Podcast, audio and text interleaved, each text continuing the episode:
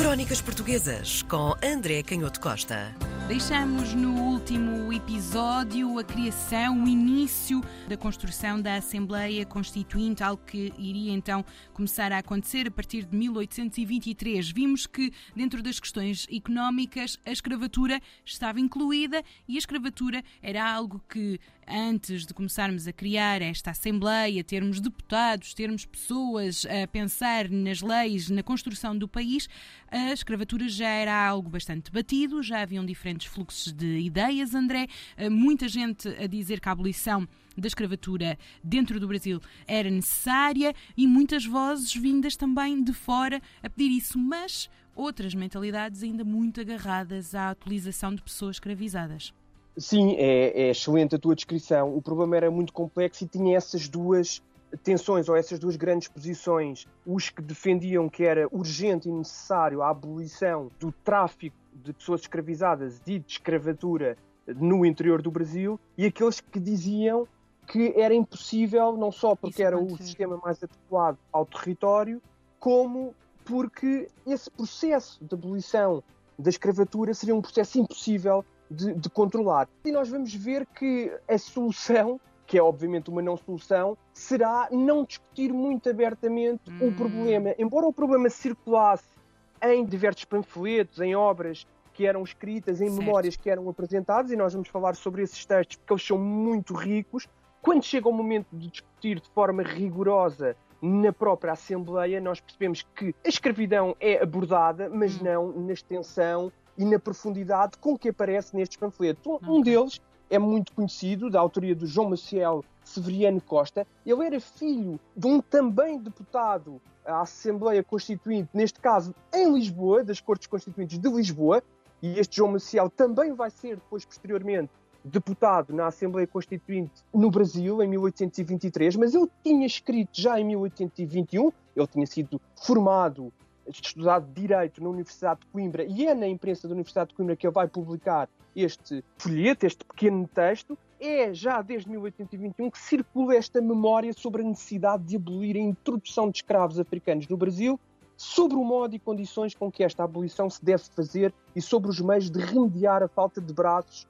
que ela pode ocasionar. O próprio título é já um programa dos problemas que eram discutidos. E antes de mais nada, a formação jurídica, para quem pense por vezes que estas questões eram questões que decorriam do próprio processo de, de, independência do Brasil, estas questões eram questões debatidas, conhecidas por quem, através das faculdades de Direito, de forma mais ou menos aberta ou mais ou menos clandestina, ia tendo acesso a obras, sobretudo de autores franceses, onde estas questões eram abordadas. Esta memória sobre a necessidade de abolir a introdução de escravos africanos no Brasil começa precisamente com uma citação do Montesquieu, do Espírito das Leis, no livro 15, logo no primeiro capítulo da escravidão civil, onde o Montesquieu é muito claro sobre os aspectos negativos da escravatura, onde diz que ela não é boa por natureza, no seu fundamento, que não é útil nem ao senhor nem ao escravo.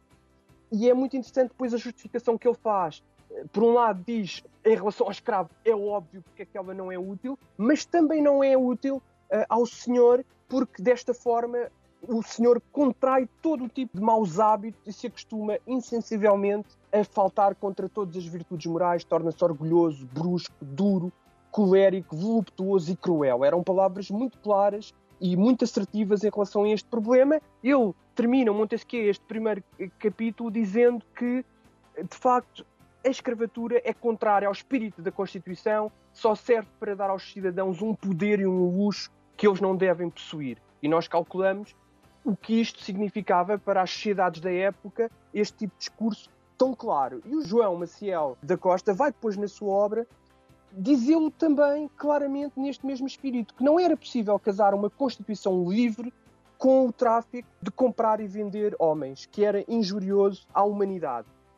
E depois ele organiza muito bem, ele vai abordar uma série de problemas, obviamente relacionados com a escravidão, vai tentar descrever o comércio de escravos e explicar que há aqui vários problemas na sua origem, vai explicar porque é que a Inglaterra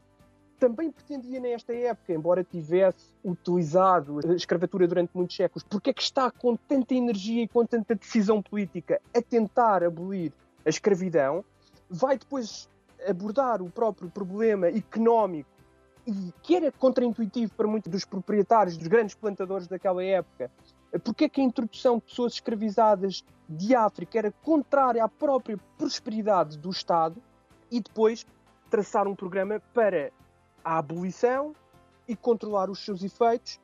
sobretudo enfrentando duas questões muito populares entre os críticos da abolição da escravatura, portanto, as pessoas que pretendiam manter a escravatura, e por um lado, o que ele perguntava era se o trabalho no Brasil era ou não compatível com as forças físicas e a Constituição dos europeus, porque havia quem justificasse a escravatura com o facto de ser necessário aquele trabalho de escravizados africanos para garantir a força de trabalho naquele contexto, naquele clima e com as necessidades que a agricultura brasileira exigia, e depois, ainda mais profundo, se a cultura e o trabalho das pessoas escravizadas é ou não mais lucrativa do que a cultura e o trabalho produzidos por homens livres. Isto é muito interessante e até surpreende a leitura deste texto pela clareza com que os assuntos são abordados, porque três dos tópicos que são aqui levantados são tópicos que ainda hoje são uh, objeto de polémica entre os historiadores, apesar dos séculos e das toneladas, diria eu, de trabalho entretanto produzido, de fontes de informação, de recolha de dados em arquivos, o assunto é de facto de tal forma complexo no seu aspecto técnico, nós sabemos que não no seu aspecto moral, onde isto para nós hoje é absolutamente claro, mas no seu aspecto técnico, do ponto de vista económico, ainda hoje o assunto suscita debates, sobretudo de facto, nestes três tópicos, porque eles são muito complexos e é fácil nós tentarmos perceber porquê. Em primeiro, em relação ao impacto económico da escravatura, porque é muito difícil medir valor e é muito difícil sabermos quantitativamente medir todos os aspectos relacionados com esta economia tão complicada com tributos, impostos, com aspectos relacionados com os custos que variavam muito, depois estava relacionado com uma questão moral, com um dilema moral profundo e ao mesmo tempo muito cruel, que era o facto da qualidade de vida de muitas destas pessoas escravizadas ficar um pouco ao critério dos seus senhores e, portanto, nós temos uma amplitude muito grande na história das diferentes colónias, seja no Brasil, seja na América do Norte, em relação ao tratamento destas pessoas escravizadas, enquanto alguns senhores tratavam muitos destes escravizados quase como se fossem trabalhadores, oferecendo-lhes férias, dando-lhes a liberdade, dando-lhes alimentação, muitas vezes uh, local para viver e, um, e, uma certa, enfim, uma certa autonomia. Outros usavam uma crueldade absolutamente brutal e isso nem sempre é fácil de nós quantificarmos aspectos que têm a ver com elementos profundamente morais e humanos envolvidos em toda esta situação. Portanto, o impacto económico da escravatura é um assunto ainda em debate. Pois, por outro lado, a questão do interesse inglês na abolição da escravatura, ainda hoje, isso faz correr rios de tinta, porque também envolve a articulação de dois fenómenos que nós muitas vezes tentamos separar, mas que não são facilmente separáveis, que é o movimento fortíssimo do ponto de vista ético e moral e até difundido pelas diferentes igrejas ou pelos diferentes movimentos espirituais evangélicos dentro da sociedade inglesa que, por razões meramente humanitárias e filantrópicas, começam a trabalhar a favor da abolição da escravatura, mas, por outro lado, há obviamente interesses políticos e económicos que também vão ajudar a explicar porque é que a Inglaterra hum. começa a defender de forma tão clara a abolição da escravatura. E, por último, talvez o assunto mais sensível, que também é abordado neste panfleto de 1821 do João Maciel Severiano Costa e que tem a ver com um aspecto muito interessante da escravatura, que é o outro lado da escravatura. É interessante, é difícil e implica um certo dilema, não só do ponto de vista político, histórico e moral, mas também do ponto de vista da nossa capacidade de aceder às fontes. Hum. E isto tem a ver com o lado local africano da escravatura. O facto de ele dizer no seu panfleto que este comércio embora estimulasse, de certa forma, muitos dos reis africanos a entrarem, de facto, no comércio, a fazerem, no fundo, escravos, a aprisionarem pessoas que eram assim escravizadas para depois as venderem aos europeus, esse fenómeno não era um fenómeno inteiramente suscitado pelo comércio ou pelo interesse comercial dos ingleses, uma vez que a escravatura era tão própria da Europa como era da África. E muitas vezes a venda desses cativos, dessas pessoas escravizadas, teria evitado o extermínio de nações inteiras, porque muitas vezes entre essas guerras africanas, como também de resto aconteceu na Europa, infelizmente nós sabemos que até ao século XX, a prática comum era o assassinato dos vencidos e às vezes em escalas verdadeiramente gigantescas. E portanto, ainda hoje, como nós sabemos, este assunto é discutido, é, é, é aprofundado e é polémico e o tem suscitado e, uhum. e vai uhum. cada vez mais suscitar o interesse dos historiadores. Crónicas Portuguesas com André Canhoto Costa.